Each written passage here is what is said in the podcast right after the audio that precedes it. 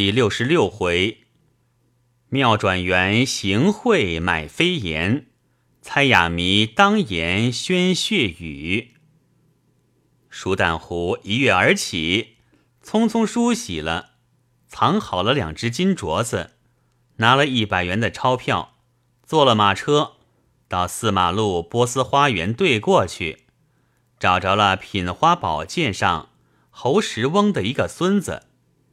叫做侯敖初的，和他商量。这侯敖初是一家什么报馆的主笔，当下见了蛋湖，便眯斜着眼睛，放出那一张似笑非笑的脸来道：“好早啊，有什么好意？你许久不请我吃花酒了，想是军装生意忙。”蛋湖陪笑道：“一向稍后。”今日特来，有点小事商量。敖初拍手道：“你进门我就知道了。你们这一般军装大买办，平日眼高于天，何尝有个朋友在心上？除了喝外国人的卵泡，便是拍大人先生的马屁，天天拿这两件事当功课做。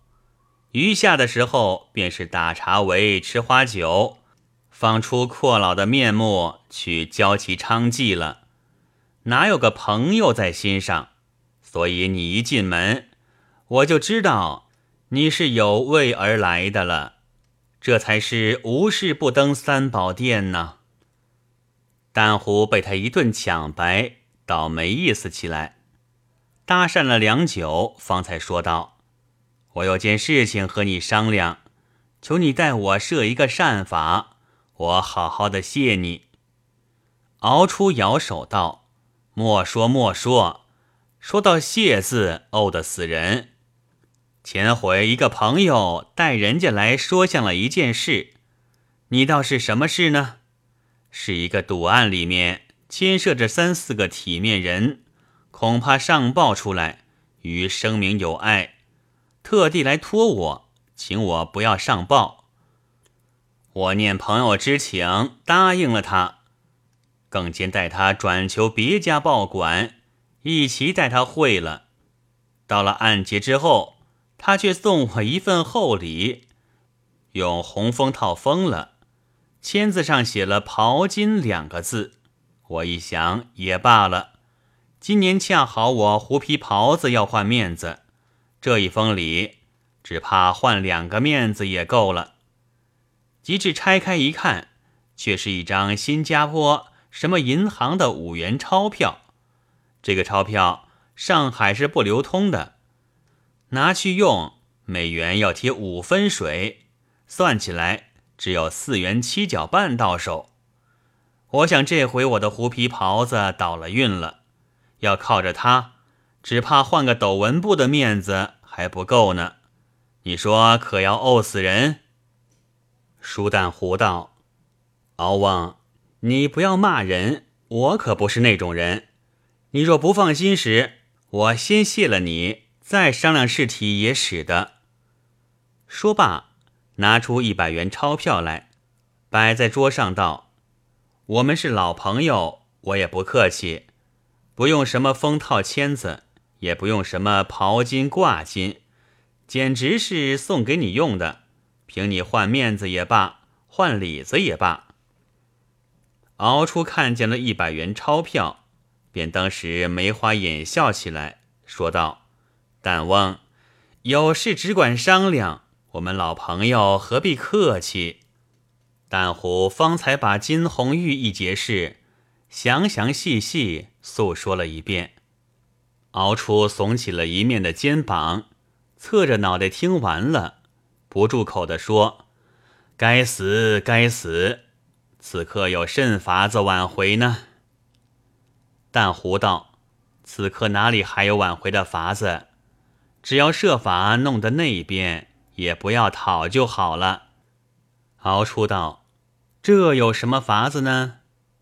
但胡便坐进一步，向敖初耳边细细的说了两句话。敖初笑道。亏你想的好法子，却来叫我无端诬谤人。但胡站起来，一到地，说道：“求你老哥成全了我，我生生世世不忘报答。”敖初看在一百元的面子上，也就点头答应了。但胡又叮嘱明天要看见的，敖初也答应了。但胡才欢天喜地而去。这一天心旷神怡的过去了。到了次日，一早起来，便等不得送报人送报纸来，先打发人出去买了一张报纸，略略看了一遍，欢天喜地的坐了马车，到总办公馆里去。总办还没有起来，好得他是走拢惯的。一切家人又都常常得他的好处，所以他到了绝无阻挡。先引他到书房里去坐，一直等到十点钟，那总办醒了，知道淡湖到了，想来是为金红玉的事，便连忙升帐，匆匆梳洗，躲到书房相见。淡胡那厮也亏他真做得出。便大人长大人短的乱恭维一阵，然后说是娶心仪太太的日子近了，一切事情卑职都预备了。他们向来是没有妆奁的，新房里动用物件，卑职也已经静谨预备。那个马桶，卑职想来桶店里买的又笨重又不雅相，卑职亲自到福利公司去。买了一个洋式白瓷的，是法兰西的上等货。今天特地来请大人的事，几时好送到公馆里来，专等大人示下，卑职好遵办。总办听了也是喜欢，便道：一切都费心的很，明后天随便都可以送来。至于用了多少钱，请你开个账来。我好叫账房还你，但胡道，卑职孝敬大人的，大人肯赏收，便是万分荣耀，怎敢领价？到了喜期那天，大人多赏几盅喜酒，卑职是要领吃的。一席话说的那一位总办大人通身松快，便留他吃点心。这时候家人送进三张报纸来。淡胡故意接在手里，自己拿着两张，单把和侯敖初打了关节的那张放在桌上。总办便拿过来看，看了一眼，颜色就登时变了。再匆匆看了一会儿，忽然把那张报纸往地下一扔，跳起来大骂道：“这贱人还要的吗？”淡湖故意做成大惊失色的样子，连忙站起来，垂了手问道：“大人为什么忽然动气？”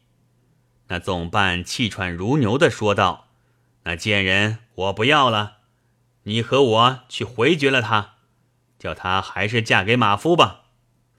至于这个情节，我不要谈他。”说时，又指着扔下的报纸道：“你自己看吧。”但胡又装出一副惶恐样子，弯下腰拾起那张报来一看，那论题是“论金红玉与马夫话别事”。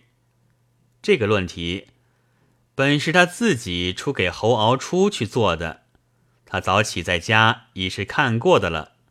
此时见了，又装出许多诧异神色来说道：“只怕未必吧。”又唠唠叨叨的说道：“上海同名的妓女也多得很呢。”总办怒道：“他那篇论上，明明说是将近嫁人，与马夫话别，难道别个金红玉也要嫁人了吗？”但胡得了这句话，便放下报纸不看，垂了手道：“那么，请大人试下办法。”总办啐了他一口，道：“不要了，有什么办法？”他得了这一句话，死囚得了赦诏一般，连忙辞了出来，回到家中，把那两只金镯子称了一称，足有五两重，金价三十多换，要知道二百多洋钱。他虽给了侯敖出一百元，还赚着一百多元呢。树农滔滔而谈，大家侧耳静听。我等他说完了，笑道：“依你这样说，那舒旦湖到总办公馆里的情形，算你近在咫尺。有人传说的，那总办在外面吃酒叫局的事，你又从何得知？况且舒旦湖的设计一层，只有他心里自己知道的事。”你如何也晓得了？这是未必足信，其中未免有些点染出来的。树农道：“你哪里知道？那舒旦湖后来得了个疯瘫的毛病，他的儿子出来烂嫖，到处把这件事告诉人，以为得意的，所以我们才知道啊。既知道，你们不必分辨了。”这些都是人情险恶的去处，近着谈他做什么？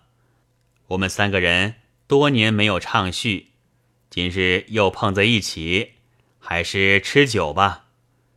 明天就是中秋，天气也甚好，我们找一个什么地方去吃酒消遣他半夜，也算赏月。树农道：“是啊，我居然把中秋忘记了。”如此说，我明天还没有公事，不要到局，正好陪你们痛饮呢。我道：“这是上海红尘十丈，有什么好去处？莫若就在家里的好。子安、德全都是好料，若是到外面去，他们两个总不能都去，何不就在家里，大家在一起呢？”既知道，这也好。就这么办吧。德全听说，便去招呼厨房弄菜。我对季知道，离了家乡几年，把故园风景都忘了。这一次回去一住三年，方才温熟了。说起中秋节来，我想起一件事：那打灯谜不是元宵的事吗？原来我们家乡中秋节也弄这个玩意儿的。既知道，你只怕又看了好些好灯谜来了。我道，看是看的不少，好的却极难得，那中还有粗鄙不堪的呢。我记得一个很有趣的，是一画一竖，一画一竖，一画一竖，一竖一画，一竖一画，一竖一画，打一个字，大哥是猜猜。季之听了，低头去想。树农道：“这个有趣，明明告诉了你一竖一画的写法，只要你写得出来就好了。”金子安、管德全两个便伸着指头在桌子上乱画，树农也仰面寻思。我看见子安等乱画，不觉好笑。既知道。自然要依着你所说的写起来，才猜得着啊！这有什么好笑？我道：我看见他两位拿指头在桌子上写字，想起我们在南京时所谈的那个奇人上茶馆吃烧饼蘸芝麻，不觉好笑起来。季之笑道：“你单拿记性去记这些事。”树农道。我猜着一半了，这个字一定是“工”字旁的。这“工”字不是一画一竖、一画一竖、一画一竖的吗？我道：“工”字多一个勾，他这个字并没有勾的。既知道“曹”字可惜多了一画，不然都对了。于是大家都伸出指头。把“曹”字写了一回，树农笑道：“只可以向那做灯谜的人商量，叫他添一画，算了‘曹’字吧。我猜不着了。”金子安忽然拍手道：“我猜着了，可是个‘亚’字。”我道：“正是，被子翁猜着了。”大家又写了一回，都说好。树农道：“还有好的吗？”我道：“还有一个猜错的，比原作的还好的，是一个不成字的谜话。”行，打一句四书。原作的谜底是“一介不宜与人”，你猜那猜错的是什么？子安道：“我们书本不熟，这个便难猜了。”既知道。这个做的本不甚好，多了一个“乙”字。若这句书是一介不与人就好了。说话间，酒菜预备好了，季之起来让座，坐定了。树农便道：“那个猜错的，你也说了出来吧。此刻大家正要吃酒下去，不要把心呕了出来。”我道：“那猜错的是。”是非之心，季之道好，确实比原作的好，大家赏他一杯。吃过了，季之对树农道：“你怕呕心出来，我却想要借打灯谜行酒令呢。”树农未及回言，子安先说道：“这个酒令我们不会行，打些什么书句，我们肚子里。”哪里还掏得出来？只怕算盘歌诀还有两句。季之笑道：“会打谜的打谜，不会的只管行别的令，不要紧。”树农道：“既如此，我先出一个。”季之道：“我是令官，你如何先出？”我道：“不如指定要一个人猜，猜不出罚一杯。”猜得好，大家喝一杯；倘被别人先猜出了，罚说笑话一个。德全道：“好好，我们听笑话下酒。”既知道，就依这个主意，我先出一个给树农猜。我因为去年，我因为去年被新任藩台开了我的圆缺，通身为之一块。此刻出一个是。光绪皇帝有旨，杀尽天下暴官污吏，打四书一句。我拍手道：“大哥自己离开了那地位，就想要杀尽他们了。但不知为什么是开了缺，何以家信中总没有提及？既知道，此刻吃酒猜谜，你莫问这个。”树农道：“这一句倒难猜。”孔孟都没有这种辣手段。我道：猜谜不能这等老实，总要从旁面着想，其中虚虚实实各具神妙。若要刻舟求剑，只能用朱柱去打四叔的了。说到这里，我忽然触悟起来，道：我倒猜着了。树农道：你且莫说出来，我不会说笑话。既知道。你猜着了，何妨说出来，看对不对？我道：“今之从政者，待尔。”树农拍手道：“妙妙，是骂尽了也。只是我不会说笑话，我情愿吃三杯，一发请你代劳了吧。”说罢，先自吃了三杯。德全道：“我们可有笑话听了？”你不要把《孝林广记》那个听笑话的说了出来，可不算数的。既知道他没有这种粗鄙的话，你请放心，并且老笑话也不算数。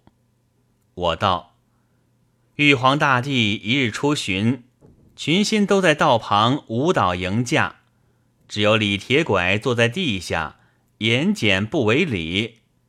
玉皇大怒道。你虽然跛了一只脚，却还站得起来，何敢如此傲慢？拐仙奏道：“臣本来只跛了一只脚，此刻却两只都跛了也。”玉皇道：“这却为何？”怪仙道：“下界的画家，动辄喜欢画八仙，那七个都画的不错，只有画到丞相，有个画臣跛的左脚。”有个化尘跛的右脚，岂非两脚全跛了吗？”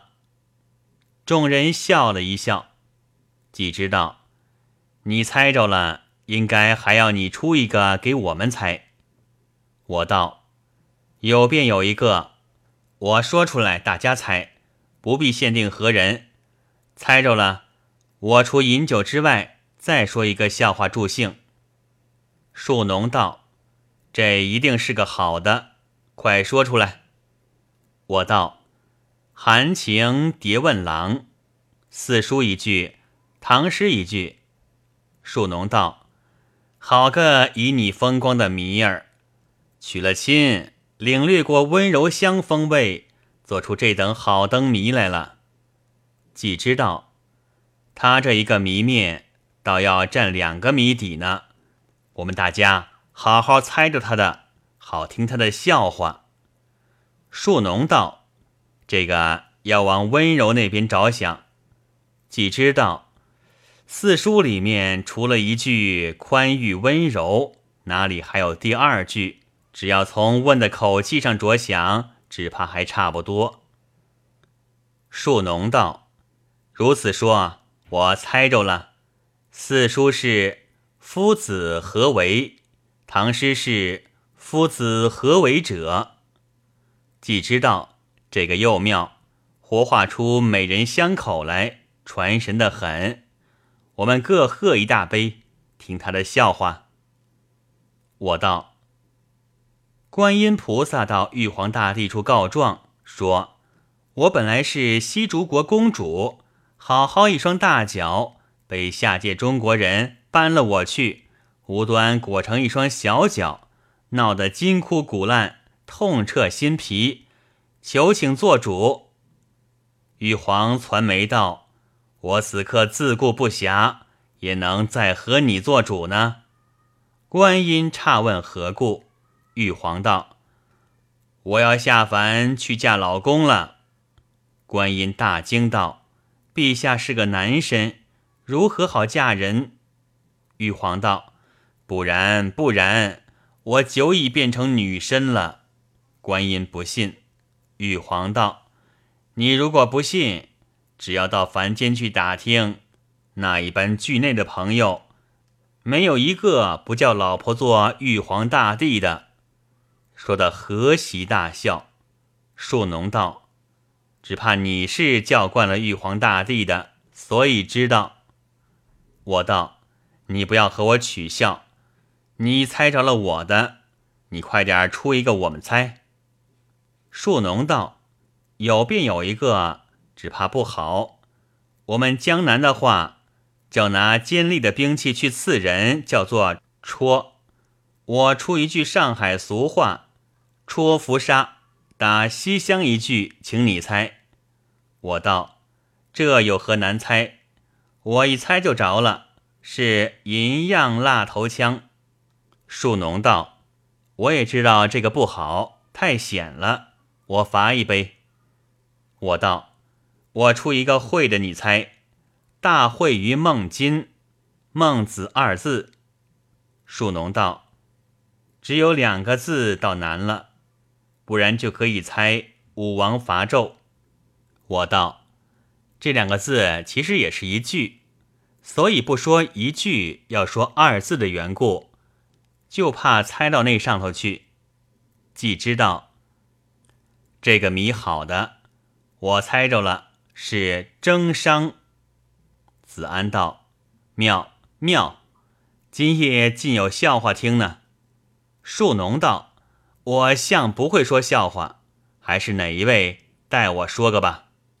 我道：“你吃十杯。”我代你说一个，树农道：“只要说的发笑，便是十杯也无妨。”我道：“你先吃了，包你发笑。”树农道：“你只会说菩萨，若再说了菩萨，虽笑也不算数。”我道：“只要你先吃了，我不说菩萨，说鬼如何？”树农只得一杯一杯的吃了十杯，正是只要莲花翻妙舌，不妨屈孽落欢肠。未知说出什么笑话来，且待下回再记。